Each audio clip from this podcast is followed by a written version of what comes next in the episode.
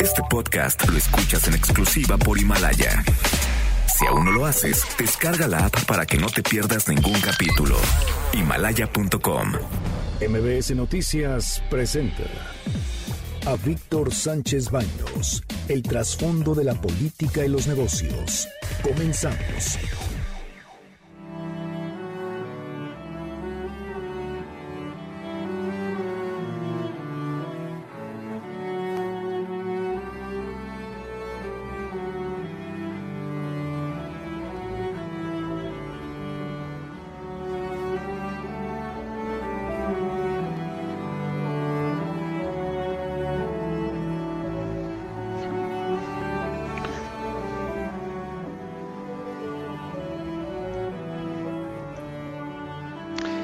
Hola, ¿qué tal? ¿Cómo están? Muy, muy buenas noches. Los saludo con mucho efecto, afecto, perdón, efecto que estoy viendo, escuchando más bien la novena sinfonía de Beethoven.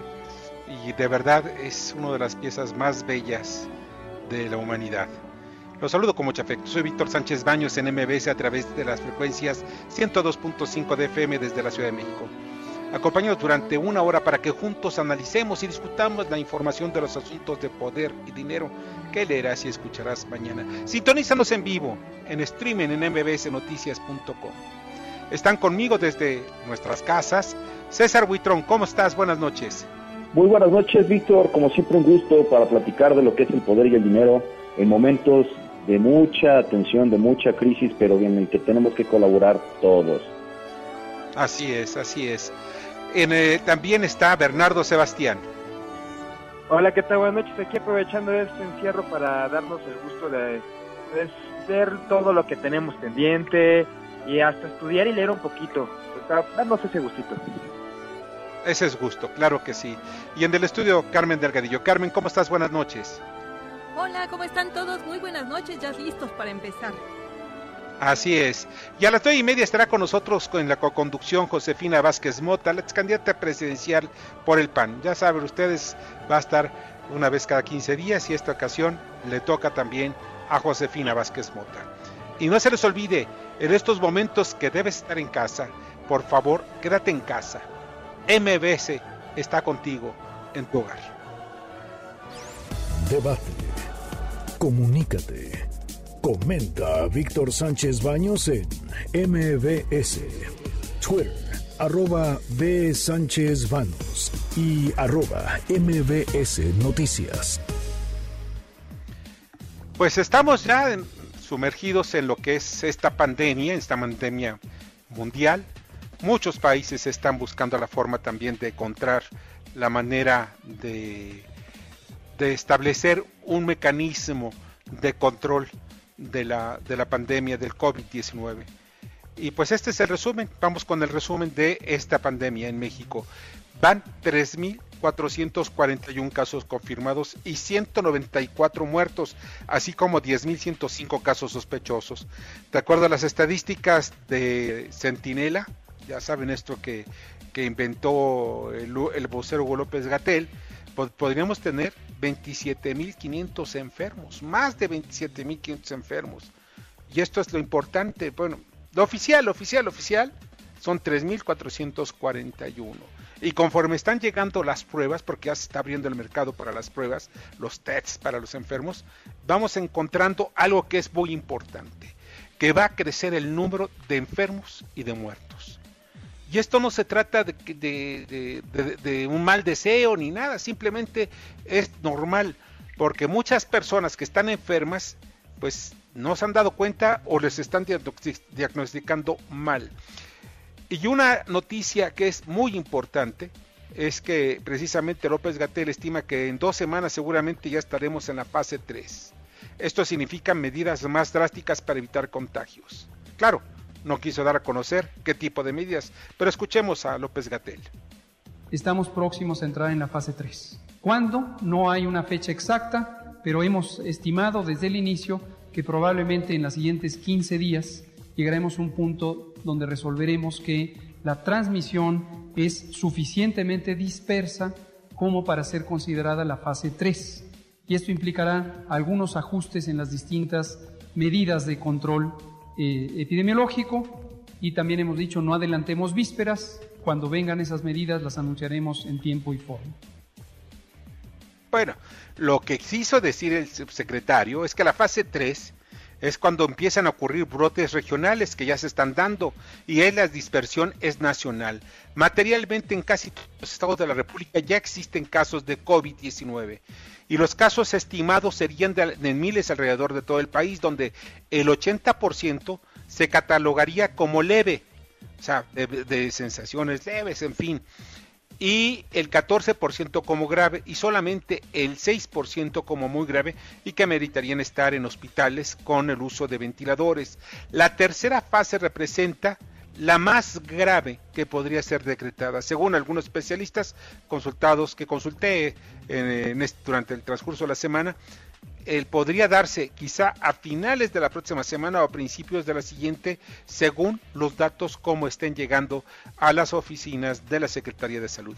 El gobierno de López Obrador en ese momento declararía un estado de emergencia, y ya que estaría infectado aproximadamente el 1% de la población. Estamos hablando del 1% de un millón doscientos mil o trescientos mil personas de acuerdo a, las cifras que se tengan. España y otros países, Italia, han aplicado multas y prisión a los habitantes que no respeten el confinamiento, que se queden en casa y que se encuentran, y los que no están realizando actividades fundamentales. O sea, ¿qué significa? Las actividades fundamentales ya fueron publicadas en el diario oficial. Entre otras cosas están los servicios de emergencia, médicos. Además, por si fuera poco, los, los que están dedicados a la construcción del tren Maya, del el aeropuerto de Santa Lucía y pues la refinería de Dos Bocas, que yo no le veo nada, absolutamente nada de fundamental, pero pues así lo declaró el presidente, para él es fundamental, eso sí. En la zona metropolitana de la Ciudad de México se convertiría en la zona de mayor transmisión debido a la alta densidad de población. Esto es lo que se tiene ya en lo que son los protocolos de eh, la Secretaría de Salud, fundamentalmente de la Comisión Nacional de Salubridad. Más de 5 millones de pruebas, que estos son otro tipo de, de aspectos, ya estarían aplicándose pero por el momento esas 5 millones de pruebas de COVID-19 destinadas al sector privado, tanto hospitales como laboratorios, están atoradas en las aduanas mexicanas. El problema es que la coordinadora de evaluación de la Secretaría de Salud, Claudia Gómez Palomino, según me han informado algunos empresarios que quieren importar a México las pruebas de COVID-19, pues pasan los días y no contesta las solicitudes que hacen precisamente para la importación. Ella tiene que autorizarlo para que de ahí pase a la COFEPRIS, se hagan las pruebas y posteriormente el INDRE, o sea, el Instituto Nacional de Respiración de Enfermedades Respiratorias, pues pueda también dar el visto bueno. Con esta burocracia es imposible trabajar, es imposible, ya que cada día que pasa mueren personas, mueren personas porque no son pues diagnosticadas adecuadamente. Esto es una burocracia criminal. Y de verdad, si no pueden, pues que renuncien. Eso es lo que tienen que hacer. Se dice que no hagas cosas buenas que parezcan malas. Y esto parece que lo hacen adrede con el objetivo de que no entren las pruebas, con el objetivo de que no haya números claros y con el objetivo exactamente de postergar esta fase 3. Eso a muchos les diría que es un ataque económico, pero otros pensamos que es actuar con inteligencia. Entrar a la fase 3 debimos, yo creo que desde hace mucho tiempo, para evitar más contagios, para evitar más muertes, que en 14 días yo creo que sí se van a ver. Los que hoy es día se empiezan a cerrar, en 14 días van a poder saber si fue buena decisión o no. Entonces, si le damos todavía dos semanas más, esto puede ser fatal para el país y peor para la economía porque los que están mandando a la, al tren Maya y a dos bocas es gente que también es económicamente activa. Entonces, después de esa fase podía haber llevado recursos a casa, pero ahora lo están exponiendo de una manera increíble. Así es. aunado a eso, mi querido Víctor, es inadmisible esta situación toda vez que estás viendo cómo otros órganos de gobierno están siendo más sensibles ante esta situación, en la que están postergando procesos, están postergando, aplazando, este, ¿cómo se llama?, eh, trámites, procedimientos, eh, dando facilidades, y cómo es eh, esta necesidad de querer detener por trámites ante la COFEPRIS un elemento tan esencial, como bien lo señalaba ahorita Bernardo, de identificar quiénes son posibles eh, enfermos y que tienen una alta prospección, prospección este, al contagio de otras personas. Entonces, es inadmisible. Claro, es inadmisible. Y miren, lo único que se necesita, eh, un acuerdo que, que, emitió el gobierno federal, lo único que se necesita para poder importar insumos dedicados a la salud es que sean avalados por la Food and Drug Administration de Estados Unidos, la FDA. Sin embargo, estas empresas que tienen la autorización, pues no pueden pasar. ¿Por qué? Pues porque hay un burócrata o una burócrata que pues no simplemente no contesta el teléfono o que no sabe qué hacer o está presa del pánico. Ese es el asunto. Pues en fin, repito, las cosas deben transformarse. Y entre otras cosas que también está ocurriendo, el gobernador de Baja California suspendió la operación de una empresa llamada Smith's Medical, dedicada a manufacturar respiradores que se envían a Estados Unidos, debido a que no aceptaron colaborar para dejar parte de su producción en México. Es lo que están haciendo algunas empresas, mientras se están fabricando en México algunos ventiladores que son necesarios, se les pide, porque están en territorio mexicano, se les pide que dejen parte de su producción y estos señores dicen, no, todo se va a Estados Unidos. Bueno, hay medidas de emergencia. En la fase 3, en las medidas de emergencia que puede utilizar el gobierno, es incluso, como está ocurriendo actualmente, y es, son algunos datos que me han proporcionado, algunas empresas distribuidoras de insumos médicos en las principales ciudades del país han llegado pues marinos y tocan la puerta, señores, ¿saben qué? Pues necesitamos ver cuál, qué es lo que tienen ustedes de insumos relacionados a enfermedades respiratorias. Y todos esos insumos son tomados y son no son no son confiscados, sino simplemente se les hace una remisión para que después puedan pasar ellos los dueños a cobrar. Eso es lo que me están informando. Eso es lo que debe hacerse también para las empresas que tienen, que están trabajando en México y que les damos la oportunidad de que ellos maquilen en México esos productos y que se quede una buena parte, es lo único que se les pide. ¿Por qué? Porque estamos pagando una millonada a empresas y quién sabe cuál sea la calidad moral de estas empresas que eh, traen pues estos mismos ventiladores.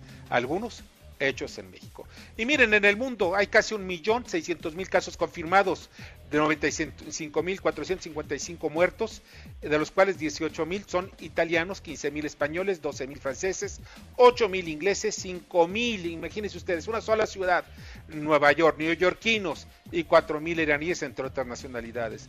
La revista Nature publica en su editorial un editorial para donde se disculpa por asociar el coronavirus con Wuhan esa revista, y es una, yo he leído ese artículo, por cierto, es de enorme prestigio la revista eh, Nature, eh, de prestigio internacional, publicó en 2015 una investigación de científicos chinos en, Wuhan, en el centro virológico eh, de a 10 kilómetros del mercado donde se desató el COVID-19, en donde se hacían pruebas del genoma de un coronavirus de, una especie de murciélagos que sirve de alimento para algunos chinos. Lo manipularon y después pues dejaron la puerta abierta en la revista, porque repito, se publicó en el 2015 este artículo y pues generó una serie de teorías de la conspiración que de inmediato ligaron ese virus a China y que se había escapado de los laboratorios. La comunidad científica avaló las investigaciones chinas y desestimaron esas teorías conspirativas. Y por cierto, en esa ciudad de Wuhan, de Wuhan tras 76 días de encierro ya salieron de sus casas y están materialmente en actividades cotidianas. En, la provincia de, en esa provincia de Hubei, Walmart China anunció una inversión de 424 millones de dólares para obviamente generar mayores, mayores eh, tiendas y, y en fin, darle fuerza al aspecto comercial en aquella región que está muy dañada desde el punto de vista económico. Y en México, miren, la verdad quién sabe qué ande pasando. Pero vamos a platicar de esto en unos minutos más con eh, Ramsés Pech, nuestro especialista en temas de energía. México, aparentemente, y eso es lo que queda muy claro, porque de acuerdo a las cifras, una cosa es lo que dice México, lo que dice su secretaria de, Energía, Rocío Nale, y otra cosa es lo que está hecho y lo que están en las cifras. Parece ser que México es el único país que no aceptó la reducción ofrecida por la OPEP para la, para la producción de petróleo.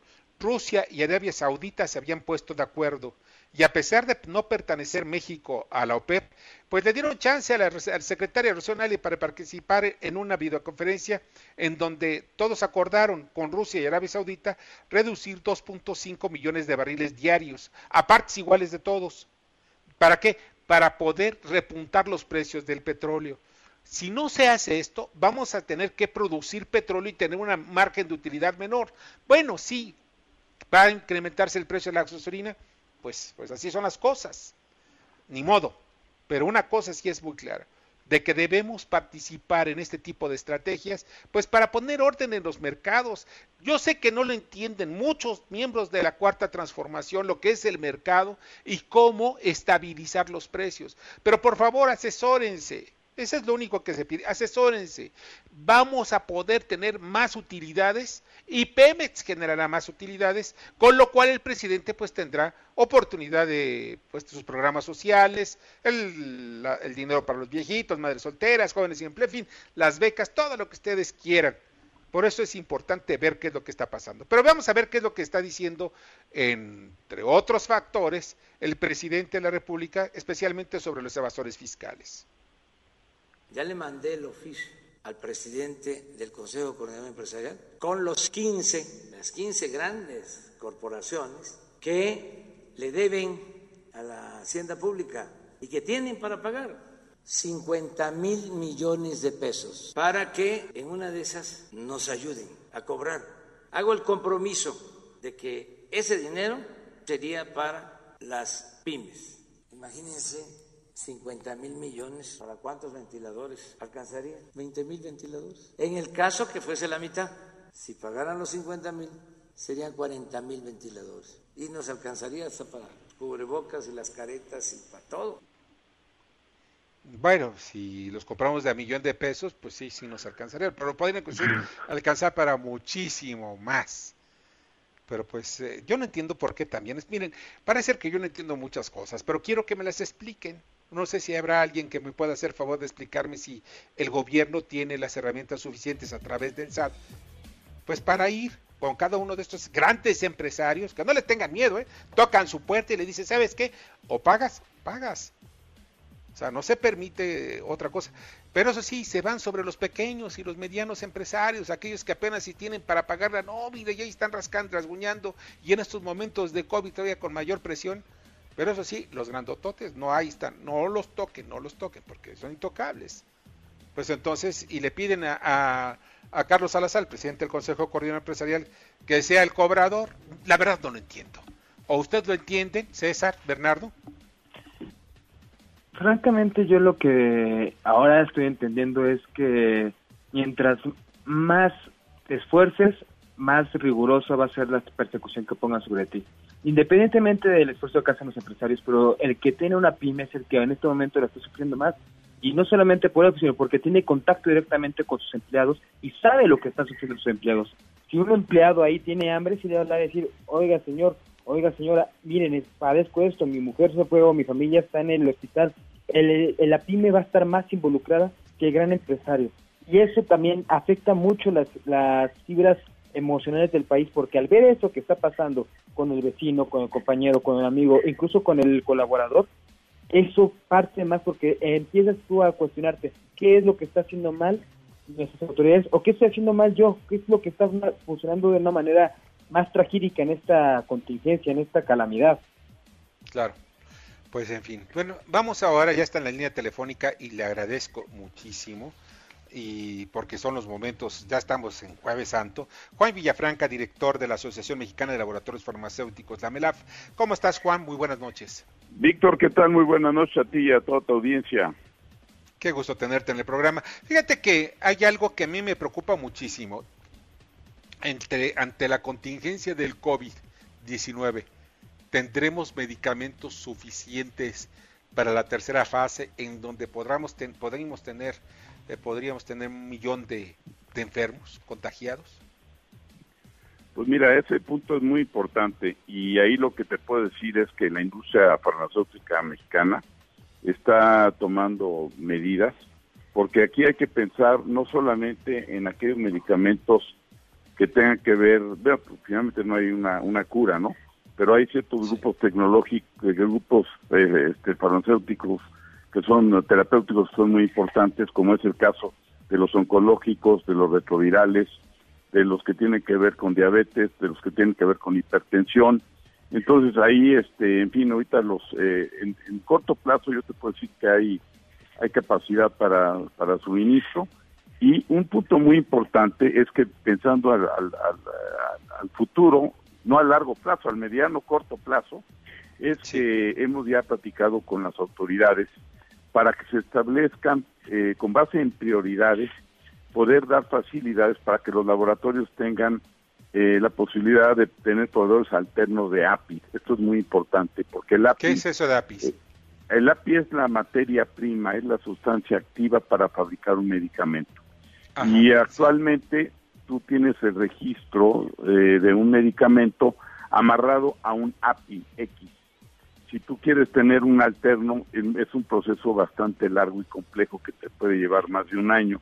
Entonces, lo que hemos platicado con COFEPRIS, la estamos revisando cuáles son las prioridades y con base en prioridades van a dar facilidades para que obviamente cubriendo todo lo que son los este los cuidados eh, de riesgo sanitario se pueda dar la posibilidad de que la industria nacional pueda tener APIs alternos eh, lo que sucede es que hoy en día el 90% de los APIs vienen de India y de China y algunos de ellos no están este, siendo surtidos como, como uno quisiera. Entonces, el tener APIs alternos, ese es una, un seguro fundamental para poder tener medicamentos que cubran no solamente la necesidad de lo que venga con, con esta pandemia, sino con cualquier otra enfermedad. Ahora, eh, estamos hablando de que los medicamentos pueden estar suministrados o puede haber el suministro suficiente, pero yo quisiera saber también si ya se sabe de algún tipo de, de, medicamentos que pues están en el dominio público, que incluso hasta Donald Trump está promoviendo internacionalmente. Eh, eh, todos estos medicamentos los tenemos y están al alcance de los médicos, obviamente, primero, y después del paciente? Mira, por ejemplo, esos medicamentos que promueve el presidente Trump este, son, eh, son medicamentos ya aprobados para otras enfermedades, pero no es una cura inmediata al coronavirus, ¿no? No existe una, un medicamento que cure inmediatamente el coronavirus. Lo que sí es importante, por ejemplo, eh, ahorita es tener medicamentos que te cubran muy bien la parte, la parte respiratoria, el poder eh, fortalecer el sistema inmunológico, eso es muy importante. Eh, pero no hay nada directo para el coronavirus. Pero, por ejemplo, al fortalecer el sistema inmunológico, pues te vuelves más resistente a que si en un momento dado alguien este, es atacado por el virus, pues este, la puede la puede librar, ¿no? Entonces, eh, hay una serie de medicamentos que sí pueden ayudar pero no existe ningún medicamento que, que, te cure el, coronavirus, ¿no? Ni tampoco existe ninguna vacuna actualmente. Una vacuna lleva mucho tiempo en, desarrollarse. Ahora, eh, hay algo que también es muy importante. El, el, tema de los, de los enfermos de diabetes, de otro tipo de, enfermedades que debilitan mucho el sistema inmunológico, eh, los, eh, ¿ha habido un incremento de demanda de medicamentos o se mantiene en un nivel estándar? No, eso, eso, se mantiene estándar, ¿no? Porque el medicamento que requiere el que tiene hipertensión, el que tiene diabetes, en fin, sigue siendo la misma, la misma, la misma necesidad. No tiene por qué duplicarse o aumentarse eso, ¿no? Lo importante es que, que haya el medicamento a futuro, y, y, por futuro me refiero al futuro de un semestre de este año, para poder seguir surtiendo medicamentos y que no se acabe. Y al, y al hablar de abasto, no solamente el abasto en lo que es el sistema de salud público, sino el abasto también a nivel privado, porque en el momento que falten medicamentos básicos en, en las farmacias, pues se vuelve, se vuelve el tema muy caótico. Entonces aquí es donde es muy importante que para que los, los laboratorios mexicanos sigan fabricando medicamentos puedan tener estas eh, estas materias primas, ¿no? Que, que, en, algunos casos se han se han este, limitado por el tema tanto por China como por India, ¿no? Entonces el, el hecho de, de tener la posibilidad de, de APIs alternos, pues es, algo muy interesante siempre y cuando se cumplan pues con todas las condiciones de, sanitarias. A ver, brevemente, eh, César. Ah, este, señor Villafranca, muchas gracias por eh, dedicarnos este, eh, su tiempo aquí en este espacio. Aquí una consulta y una duda. este, el costo y la calidad de los medicamentos que necesitamos para combatir, especialmente ahorita todo lo que es la pandemia que estamos sufriendo a nivel mundial, eh, va a variar, va a tener algún cambio con el uso de los APIs alternos. ¿Y de dónde no, provendrían estos APIs alternos? No, no, los APIs alternos, este, no, el, el, el peso será el mismo, no, no, no va a variar. Lo que sucede es que hoy en día a una, a, un, al, registro de un medicamento está amarrado a un API X. Y aquí la idea es que puedan tener otro proveedor que, que, pueda cubrir eso en caso de que el X se retrase o no lo pueda surtir, porque sí se está dando ese caso, que muchos fabricantes de APIs están, se están tardando, o algunos, por ejemplo, en caso de China, hay algunos, algunos APIs que muchos vienen de allá, que el gobierno chino ha decidido que no salgan para cubrir la demanda interna. Entonces, por eso es importante que haya buscar otras alternativas de manera rápida, que puedan los, los fabricantes amarrar sus contratos de proveeduría para que no tenga esto un impacto en precios y sobre todo que, que, podamos tener medicamentos de calidad y que se cubre el abasto. Claro, brevemente, Bernardo. Bueno, aquí de una situación. Una pregunta, Villafranca. Eh, ¿Cuántos, en caso de que se genera un medicamento, un antibiótico, lo que fuera, para poder combatir el coronavirus, pero fuera de patente, fuera un laboratorio particular, ¿se podría crear aquí en México con las leyes que tenemos actuales y con lo que se generó en el Tratado de Libre Comercio? ¿Los laboratorios en México podrían crear estos medicamentos para combatirlo a nivel nacional? Aquí depende mucho la complejidad del medicamento, ¿no? Este, pero todo, pero aquí es una cuestión de tiempo, porque no se puede hacer un medicamento de un día para otro, tiene que haber protocolos, tiene que haber dossiers, tienen que hacerse pruebas. Entonces, es algo que sí, los laboratorios mexicanos tienen capacidad para, para fabricar medicamentos, incluso muchos están hoy en día ya fabricando medicamentos biotecnológicos, pero el tema es el tiempo, ¿no? Aquí esa es, la parte que más preocupa. Aún teniendo todo, siempre lleva tiempo poder hacer eso. Pues Juan, de verdad no sabes cuánto te agradezco que hayas estado esta noche con nosotros y pues esperemos que esta pandemia pues salgamos lo bien librados todos. Pues mira, Víctor, gracias. Y aquí la, lo interesante es que México es de los pocos países en el mundo que tienen una industria farmacéutica robusta con capacidad de cubrir su demanda. Esto es una gran ventaja que tenemos de no tener que depender 100% del exterior. Y eso da tranquilidad. Juan, muchas gracias. Buenas noches, saludos a toda tu audiencia. Gracias, qué amable eres. Juan de Villafranca, director de la Asociación Mexicana de Laboratorios Farmacéuticos, la MELAF. Y vamos a ir al comentario de Miguel Ángel Mancera, coordinador de la bancada del PRD en el Senado. Y después de un corte, un breve corte, vamos con Ramsés Pech para ver qué fue lo que dijo y lo que quiere decir este asunto del petróleo y del OPEP.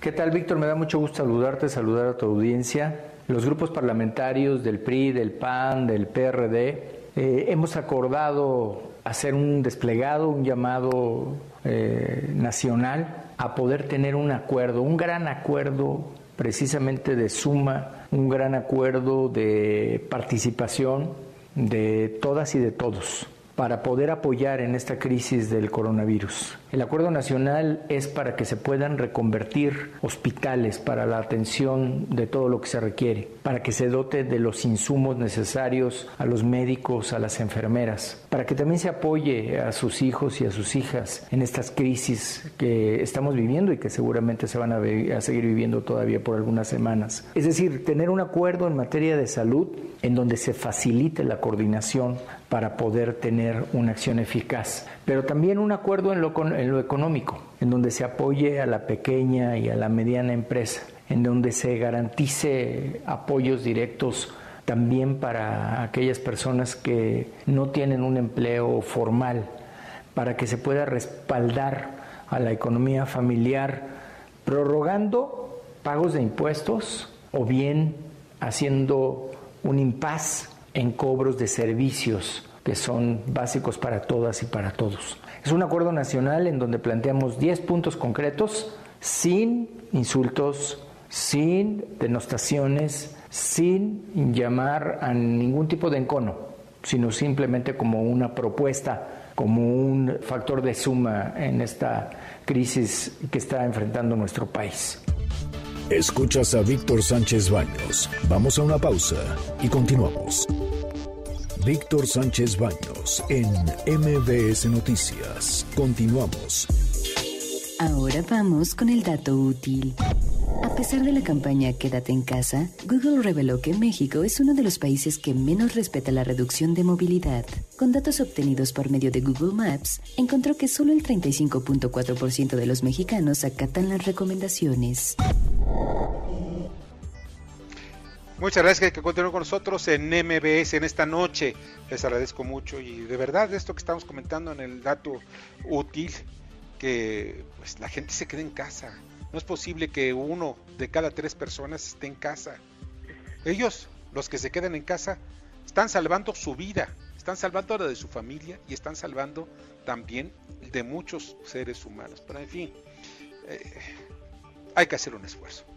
Ya está la línea telefónica, le agradezco muchísimo a Rancés Pech, quien es el nuestro analista estrella en materia de energía, quien está ahorita con unos problemas terribles desde Tabasco, la tierra, la tierra de, Andrés Manuel López Obrador. ¿Cómo estás, Francés? Buenas noches. Buenas noches, y luz, pero contento. Sí, oye, me están diciendo que no tienes luz. ¿Por qué no? ¿Qué pasó? No, lo que pasa es que acuérdate que como todos estamos encerrados y ahorita en, en esta zona, la zona peninsular y la oriental donde estamos, eh, de Chiapas, el sur de Veracruz y todo, ya estamos con temperaturas de más de 40 grados. Entonces en la noche todo mundo, como ya estamos encerrados, prendemos el aire acondicionado y eso satura un poco las líneas de transmisión. Oye, pero no que me nos había dicho es Manuel Barcle, del director de la CFE, de que ya apagones ya no iban a haber en aquella zona, en aquella región. No, pero pues, las líneas de transmisión, cuando se saturan y todos prendemos nuestros aires y todo lo demás, olvídate. Y de hecho está habiendo un fenómeno. En estas últimas dos semanas he visto mucha gente comprando aire acondicionado. pues cómo no. Las modas en economía. sí, así es. Oye, Ramsés, ¿qué fue lo que pasó? Porque mire, yo no entiendo bien a bien qué es lo que está haciendo Rocío Nale. La verdad. Entonces vamos a hacerle como, como un déjà vu. A ver, el 31 de marzo, en una, en, la, en una de las mañanas que dijo el presidente, anunció que se iba a disminuir la cantidad de crudo de exportación, más o menos en 400 mil barriles. El domingo pasado, en el informe, comentó que 400 mil barriles se iban a ir a las refinerías. Lo que estaban indicando ellos, y eso es lo que estaban apostando, y es lo que yo me imagino que van a mantener, es que México, en vez de mandar 400 mil barriles al mercado para su comercialización, lo que van a hacer es que van a mandar a refinerías porque nosotros no tenemos dónde almacenar. Entonces, hoy salió la secretaria comentando que la, íbamos a hacer un recorte de 100 mil barriles.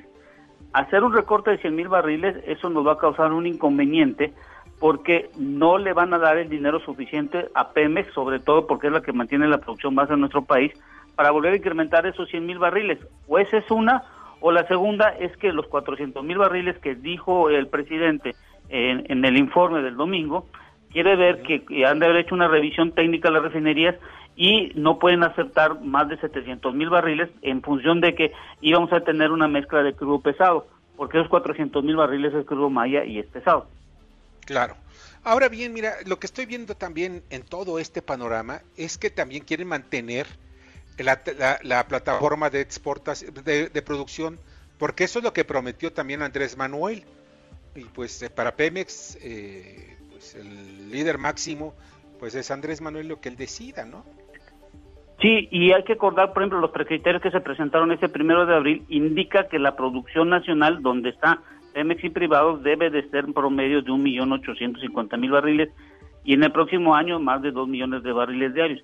Esto me indicaba que no van a quitar presupuesto a Pemex para el próximo año. Y lo otro que me indica es que en este año Pemex lo que va a hacer es, va a dejar de perforar nuevos pozos y lo que va a hacer es que va a utilizar el dinero para darle mantenimiento y mantener esa plataforma de producción a partir de mayo de alrededor de 1.850.000 barriles. Pero, Víctor, déjame te comento algo importante. La reunión de hoy de la, de, la, de la OPEP más fue primero entre Arabia Saudita y Rusia. Y esto se deriva de la pronunciación que dijo el secretario de la OPEP, que no era, básicamente no era para aumentar el precio del barril, sino la primera preocupación que había es que el almacenamiento a nivel mundial en el mes de mayo se iba a convertir en un, un gran problema porque no había dónde almacenar el crudo. De hecho, muchos barcos que utilizan para transportar están utilizando hoy en día para almacenar y eso iba a ocasionar que íbamos a tener en mayo problemas donde todos los países productores ofrecerían una mayor cantidad de descuentos para poder colocar su, su, producción. Es por eso que estamos viendo que de acuerdo a los inventarios lo que quieren hacer es disminuir para que los inventarios donde tienes el crudo almacenado no causen un problema en mayo. Bueno, pues así de simple, quede claro lo dejaste, mi querido Ramsés. O sea, es un problema de almacenaje, no es un problema de, de, precios.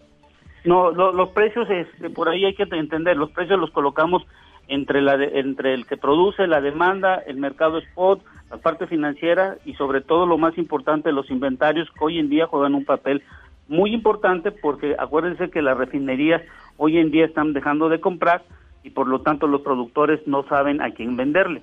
Entonces, ante esta inmovilidad que tenemos a nivel mundial, lo que tenemos que entender es, otra cosa. Estados Unidos, Arabia Saudita y Rusia, lo que están haciendo es que no se quieren quedar atrás de China. Acuérdate que China ya está saliendo del problema del COVID. Y, y esto, una diferencia de tres, cuatro o cinco meses con China en cuanto a su recuperación económica a Estados Unidos, Arabia Saudita, Rusia, no les conviene. Por eso estamos viendo estos acuerdos. Pero esta es la primera oleada que está sorteando China. Oye, Rancef, te agradezco muchísimo que hayas estado con nosotros esta noche. Gracias, cuídense. Tú también, ¿eh? muchas gracias y que pues llegue pronto la luz, ¿eh? porque el aire acondicionado es fundamental. Si no vas a sudar la gota gorda. Ah, ya tengo mi propio baño de sauna. ya lo sé, y gratis. Ramsés, un fuerte abrazo. Pásala muy bien y a cuidarse. Y vamos a un breve corte y al regresar vamos a estar con Josefina Vázquez Mota, la senadora por, Acción Nacional, y su invitada, una invitada que de verdad es, es representativa de acciones positivas, que es Julia Borboya, socia fundadora del grupo Borboya. Mensajes. Escuchas a Víctor Sánchez Baños. Vamos a una pausa y continuamos. Víctor Sánchez Baños en MBS Noticias. Continuamos. Ya regresamos con el dato inútil. Italia, España y Colombia son los países que más obedecen la recomendación de quedarse en casa, mientras que Canadá, México y Estados Unidos son los que menos atienden la misma. Muchas gracias que están con nosotros en sus casas, aquí en MBS Noticias, en MBS Radio. De verdad, eso, miren, no se dan cuenta, pero cuando está uno viendo la información, sí me preocupa. Yo estoy viendo Nueva York. Nueva York es una ciudad que a mí en lo personal me cautiva, es gente muy trabajadora y de pronto estoy viendo que están haciendo fosas comunes para enterrar a decenas de personas. Esto no es broma, esto es serio. Pero en fin, ahí se los dejo para que ustedes hagan su trabajo también. Ya está en la línea telefónica y de verdad me le agradezco muchísimo y me da mucho gusto que esté con nosotros Josefina Vázquez Mota, senadora de la República. ¿Cómo estás, Josefina? Buenas noches. Mi querido Víctor, qué gusto saludarte en esta Semana Santa tan particular, como bien dices, desde nuestras casas, nuestros hogares. Y bueno, pues eh, hace ocho días que tuve el privilegio de compartir contigo, con nuestro auditorio, en este extraordinario espacio eh, pensaba hace unos minutos que a ocho días de distancia, qué polarización tan grande la que hoy estamos enfrentando. Eh, antes del mensaje del domingo había una enorme preocupación. Después del mensaje, pues las preocupaciones crecieron enormemente, querido Víctor.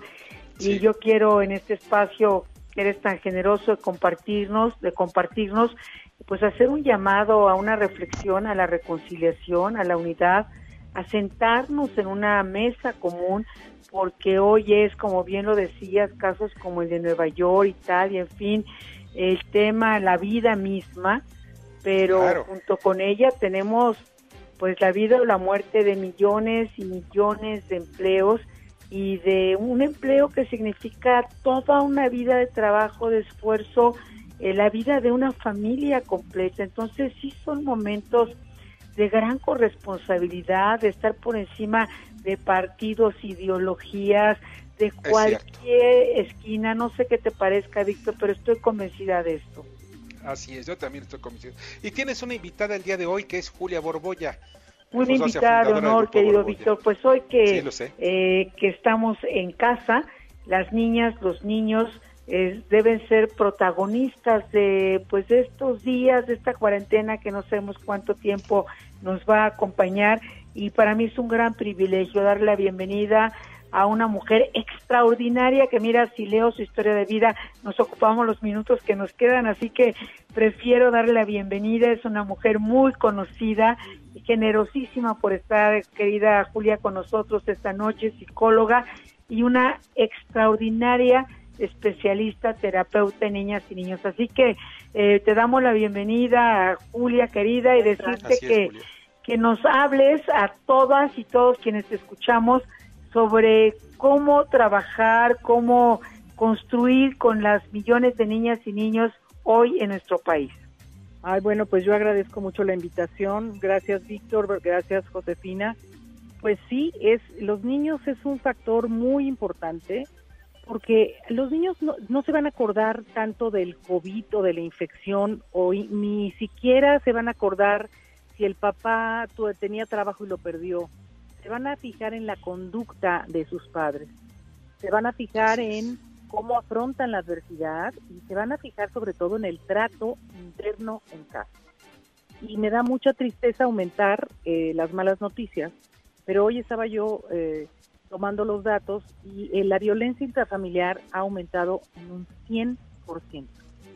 Es decir, se ha duplicado. Si ya teníamos un, un país con violencia intrafamiliar muy alta, la confinación, el confinamiento de la gente, unido a la preocupación por el dinero, por la salud, toda esta situación que nos estresa, ha exacerbado los nervios y el que era golpeador, pues ahora parece que ha aumentado la conducta de golpear, de abusar, y los niños no tienen escapatoria, ¿no? O sea, ¿cómo puede un chiquito escapar de un padre eh, neurótico de una madre y que lo triste es que en la mayoría de los casos, según las estadísticas, son varones. Los varones son los más violentos y a mí me alarma mucho porque esos chiquitos no tienen ahora salida. No la tenían, pero ahora menos, ¿no? Porque están metidos en la casa.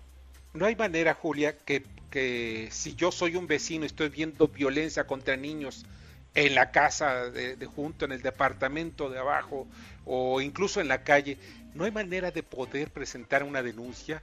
Sí, cómo no. Sí, claro que sí. existe además una aplicación que se llama Mi Policía, que pueden bajar eh, en sus celulares y pueden hacer la notificación para que eh, la policía intervenga. Y la idea, la, la gobernadora, bueno, la eh, secretaria de Gobernación decía, en este caso, el que sale de la casa es la persona que haya golpeado, que haya abusado. O sea, no se trata de librar a la familia como normalmente se hacía, como sacar del núcleo familiar a la persona, a la víctima. En este caso, porque estamos en esta contingencia, lo que se haría sería ir por el abusador y sacarlo de la, del núcleo familiar.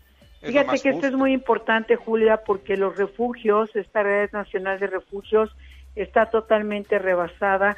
En el Estado de México el único refugio que tenemos está al 120% de su capacidad y al día de hoy hay 40% de peticiones de auxilio, de es decir, de que puedan abrirles espacio, porque es importante señalar que en México las madres no salen fundamentalmente de sus hogares donde viven violencia si es que no pueden ir con sus hijos. ¿Qué les dices hoy a las mamás, a los papás en este espacio, Julia? a mí me gustaría decirles primero que, mm, que procuren hacer valer su derecho, es decir, es normal que se le tenga miedo al abusador, pero es, es muy importante ahora sí que por tus hijos enfrentarlo, o sea, eh, ponerlos a salvo que el niño se meta abajo de la cama o se cierre en un baño, o sea, ponerse a salvo y a lo mejor sí en un momento dado defenderse. Es muy importante contar con esta aplicación que les digo, que la, nos pone la, Procuraduría de Justicia desde la ciudad, nos pone a la mano una aplicación para poder llamar a pedir ayuda. Sí Mi policía, ¿verdad? Se llama. ¿Mande? Mi policía. Mi policía. se llama, ¿verdad? Y, tiene conexión con, eh, con la zona en la que, en la que están. Y Qué bueno que nos compartes esto, Julia. Es fundamental porque ya vimos recientemente un feminicidio o así parece ser de una pequeña menor de 13 años en Nogales, Sonora. Y lo último que necesitamos en momentos como estos es eh, que la violencia eh, genere más violencia. ¿Qué, ¿Qué recomendaciones, tú que eres especialista justamente niñas y niños de edad, eh, en términos generales, a las mamás, a los papás, eh, afortunadamente no en todos los hogares se vive este terror, este infierno de la violencia. Tomamos en cuenta esta aplicación de mi policía. ¿Y qué otras recomendaciones nos puedes compartir esta noche? Nosotros eh, les decimos a los niños, y esto me gustaría que las mamás se lo transmitieran, tú eres único, eres irrepetible, no tengo otro niño o otra niña como tú. Y por eso eres valioso, nada más, por el simple hecho de que no te puedo reponer. Y eh, tú tienes un escudo de dignidad que te protege. Ante cualquier trastada, nosotros llamamos trastadas a golpear, ofender, enseñar o tocar genitales o forzar a algo que apachurre tu corazón, forzarte algo que no sirve para tu bien. Las mamás obligamos, pero no forzamos. Obligamos a que te bañes, a que te tomes la sopa. Forzar es algo inútil. Eh, hay niños a los que eh, a lo mejor el padre muy enojado los fuerza a que con la lengua limpien lo que tiraron en el piso. Esto es humillante. Pero para un chiquito entender lo que es la humillación es un poco difícil. Y lo peor es que lo normalicen. ¿Sí me explicó? Por ejemplo, tenemos casos muy muy tristes de que el papá mandaba por una cerveza. En este caso, pues no pueden salir, pero el niño llegaba y si la cerveza no tenía la temperatura que el papá quería, pues le apagaba el cigarro en el bracito. Y el niño pensaba que eso se lo merecía. Cuando un niño normaliza la violencia, va a ser un hombre, un adulto violento. Julia, ¿dónde pueden ponerse en contacto contigo? Nosotros tenemos una fundación que se llama Antenas por los Niños AC y nos pueden nos pueden localizar por mail. Eh, yo les voy a dar mi, mi, mail que es julia arroba juliaborboya.com. El dominio es Julia Borboya. Julia arroba juliaborboya.com. Eh, mándenme un correo y yo en, eh, en cuanto lo reciba las canalizo con alguien que los pueda ayudar. Sensacional, Julia. Pues te agradecemos muchísimo que has estado con nosotros esta noche y es muy orientador. Los niños son fundamentales.